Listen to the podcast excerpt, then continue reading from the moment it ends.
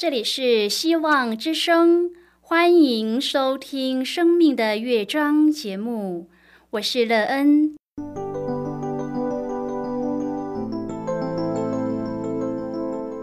当世界告诉你一切没有盼望，人们对你说你已经没有机会，别忘了，上帝会为你开启一扇窗，上帝的手。轻轻的波动，生命就像美妙的乐章一样，弹奏出令人欣喜的诗篇来。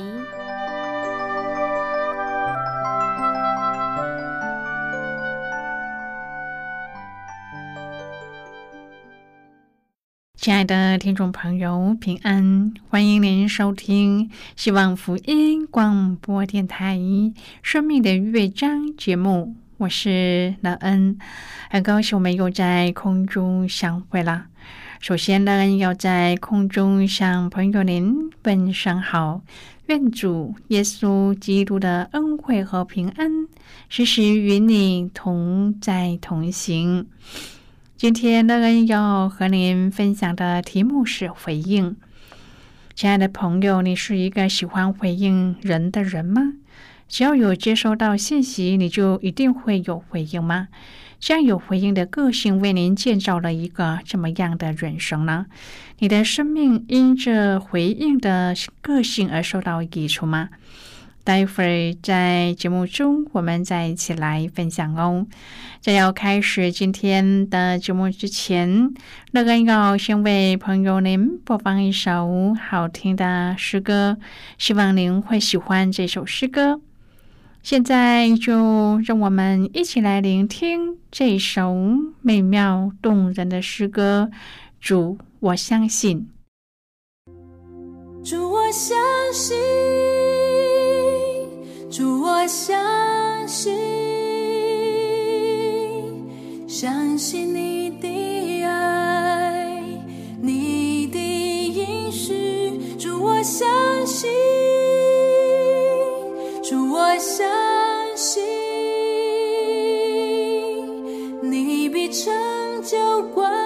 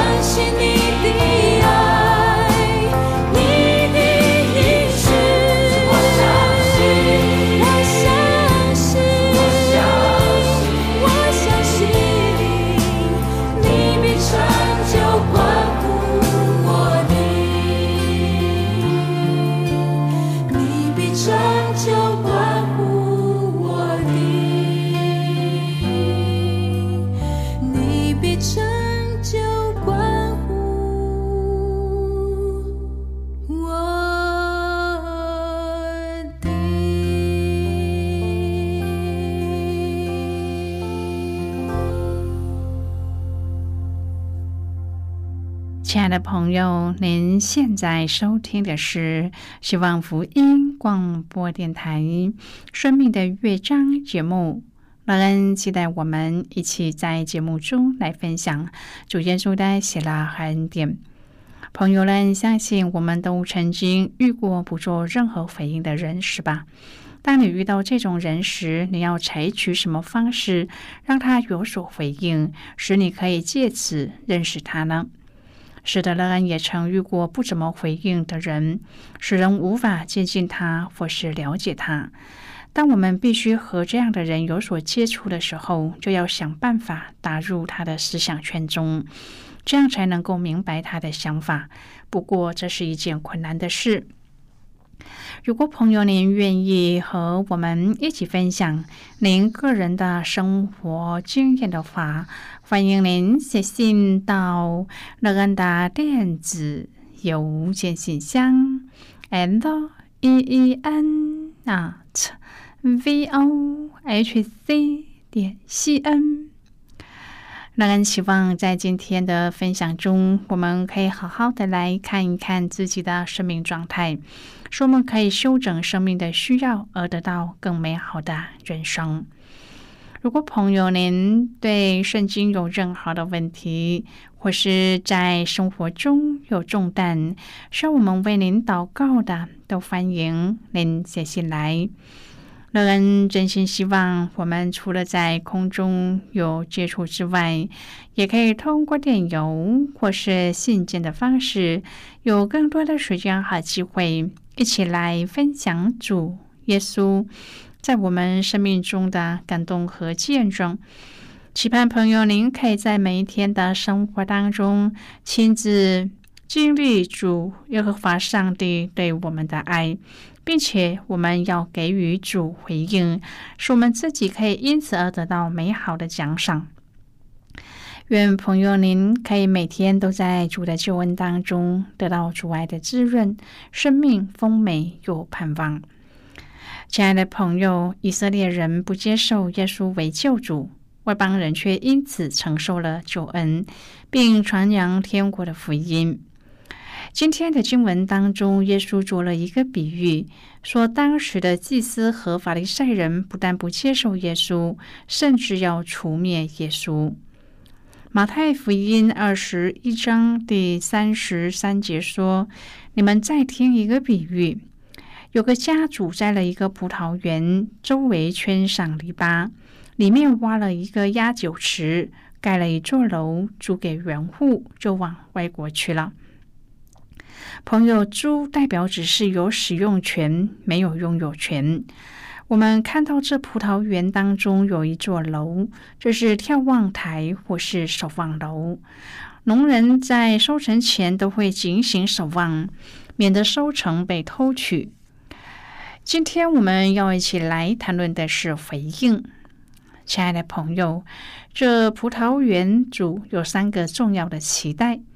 耶稣的比喻不只是在说当时的祭司和法利赛人，这和今天的我们也是息息相关的。原主的第一个期待是收果子。第三十四节说，收果子的时候近了，就打发仆人到园户那里去收果子。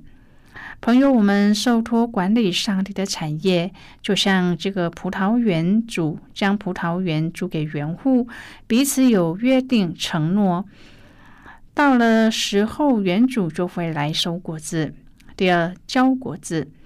第四十一节，他们说要下毒手，除灭那些恶人，将葡萄园另租给那按着时候交果子的园户。朋友，一棵健康的果树一定会按着时候结果子，不会高兴的时候就多结，不高兴的时候就不结。诗篇一篇第三节说，他要像一棵树栽在溪水旁，按时候结果子，叶子也不枯干，凡他所做的尽都顺利。亲爱的朋友，交不出果子是因为没有果子。今天我们没有交果子，乃是因为我们没有行在上帝的话语中。如果我们有按时接受养分的供应的话，那么我们一定会按时结果子的。如果我们对上帝的态度是爱来不来，有时间就受装备，没时间就不受装备。这样的话，我们这棵树一定是不健康的。第三个期待是结果子。第四十三节说：“所以我告诉你们，上帝的国必从你们夺去，赐给那能结果子的百姓。”朋友啊，我们是否看重自己的生命有没有果子？这和忠心有关。人可以因为我们而认识上帝吗？我们是不是在乎并看重人的灵魂呢？我们是不是体贴上帝的心意呢？朋友，这是我们身为基督的门徒需要问的问题。今天很多基督徒或是教会已经不在乎是否有果子，只在乎宗教地位、仪式和自身的利益，完全失去了上帝将葡萄园托给园户的用意和目的。朋友啊，上帝的国要赐给谁呢？要怎么能让上帝的恩典不断的临到葡萄园呢？朋友，您知道答案吗？是的，就要能够结果子。马太福音二十一章第四十四节说：“谁掉在这石头上，必要跌碎；这石头掉在谁的身上，就要把谁砸得稀烂。”意思是没有人能够抵挡上帝的能力。在第三十三节当中，还有一个伏笔：葡萄园中除了盖一座楼，还挖了一个压酒池，在酒池中压榨葡萄，能做成葡萄酒，在喜宴当中享用。亲爱的朋友，为什么天国的宴席中会有欢乐呢？因为有好好的经营看顾葡萄园，使果子丰收。在喜宴中，我们可以欢喜快乐，一同举杯庆祝。在以赛亚书第五章当中，先知用葡萄园来描写以色列人和上帝之间的关系。所以，读过旧约的法利赛人和长老一听，就知道耶稣所说的那个葡萄园的比喻是指着他们说的。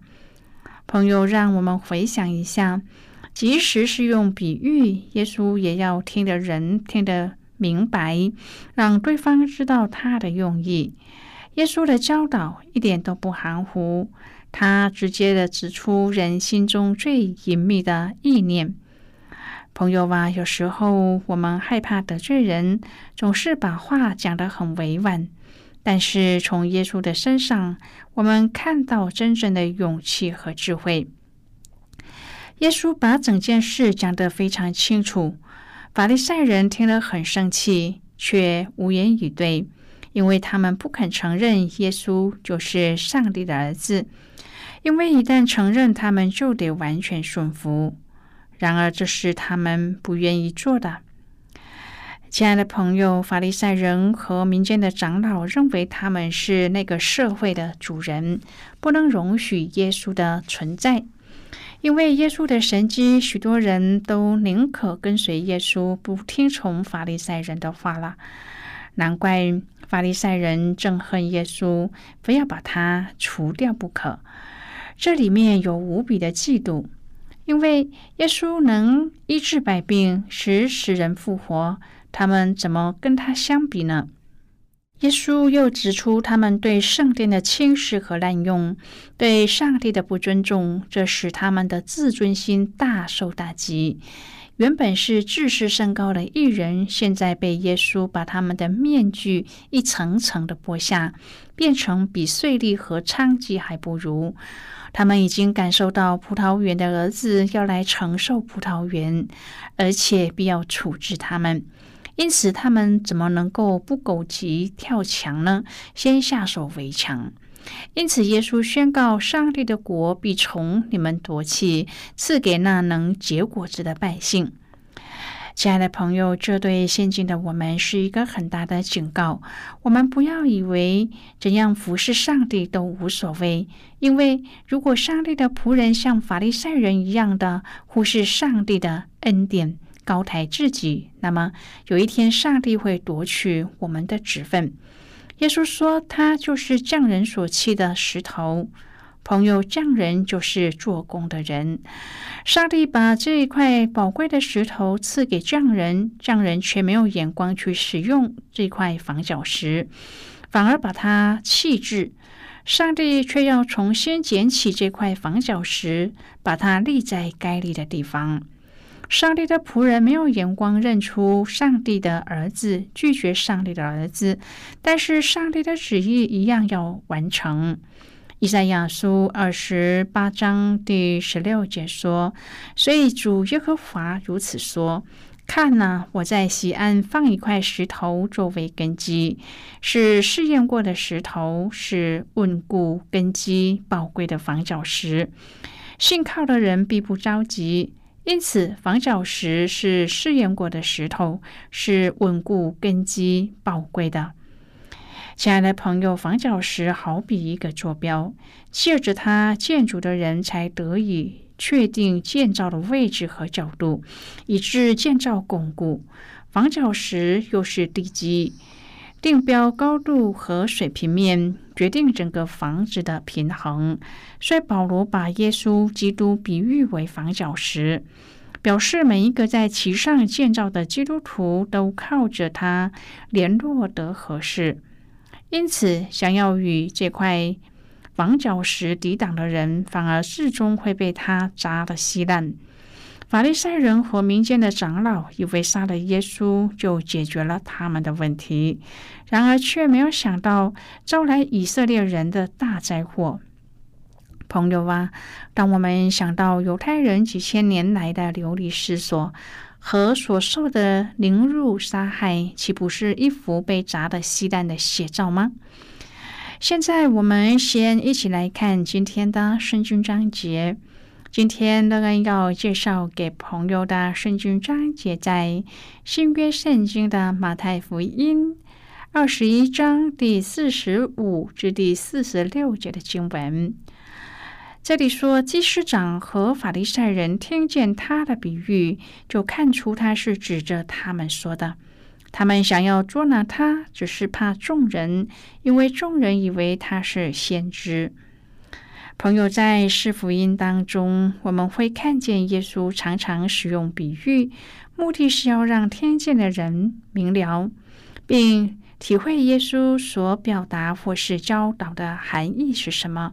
这也让听见的人更深的去思想耶稣所说的内容和他本身的关系。因此，我们需要从上下文来了解，在这一段经文当中，耶稣使用比喻的原因是什么？当耶稣进入了耶路撒冷城之后，祭司长、文士和民间的长老对耶稣的言行非常的恼怒，因为当耶稣再次进城，在店里教训人的时候，他们直接挑战耶稣侍奉的核心，只问耶稣权柄的来源。然而，耶稣并没有直接的回答问题，而是说了一个大儿子和小儿子的比喻，目的是要指出这些法利赛人、文士、祭司长和民间的长老他们的悖逆和不悔改。亲爱的朋友，您现在收听的是希望福音广播电台《生命的乐章》节目。我们非常欢迎您来信，和我们一起分享您生命的经历。现在，我们先一起来看马太福音二十一章第三十三至第四十六节的经文。这里说，你们再听一个比喻：有个家主栽了一个葡萄园，周围圈上篱笆，里面挖了一个压酒池，盖了一座楼，租给园户，就往外国去了。收果子的时候近了，就打发仆人到园户那里去收果子。园户拿出仆人，打了一个，杀了一个，用石头打死一个。主人又打发别的仆人去，比先前更多。园户还是照样待他们。后来打发他的儿子到他们那里去，意思说他们必尊敬我的儿子。不料园户看见他儿子，就彼此说：“这是承受产业的，来吧，我们杀他，占他的产业。”他们就拿住他，推出葡萄园外杀了。原主来的时候要怎样处置这些园户呢？他们说要下毒手，除灭那些恶人，将葡萄园另租给那按着时候交果子的园户。耶稣说：“经上写着，匠人所砌的石头，已做了房角的头块石头，这是主所做的，在我们眼中看为稀奇。这经你们没有念过吗？”所以我告诉你们，上帝的国必从你们夺去，赐给那能结果子的百姓。谁掉在这石头上，必要跌碎；这石头掉在谁的身上，就要把谁扎得稀烂。祭司长和法利赛人听见他的比喻，就看出他是指着他们说的。他们想要捉拿他，只是怕众人，因为众人以为他是先知。好的，我们就看到这里。亲爱的朋友，在这一大段的经文当中，你得到什么启发呢？在这个园户的比喻当中，这些园户原本应该是家主所信任的对象。当家族把葡萄园整顿好了之后，放心的把葡萄园租给了园户，但是在收果子的时候，这些园户却刻意的违反约定，将家族所打发去的仆人和儿子全都杀害，完全无视家族的权柄。朋友，这个比喻让我们看见。那些质问耶稣权柄之人的反应，并不是只有拒绝和否认耶稣而已，他们更是拒绝了差遣耶稣来到这个世上的天赋。自然的，他们就和上帝的国无分了。亲爱的朋友，当我们面对耶稣的教导时，希望我们都可以用爱来回应主。亲爱的朋友，您现在正在收听的是希望福音广播电台《生命的乐章》节目。我们非常欢迎您写信来。最后，我们再来听一首好听的歌曲，歌名是《希望在转角》。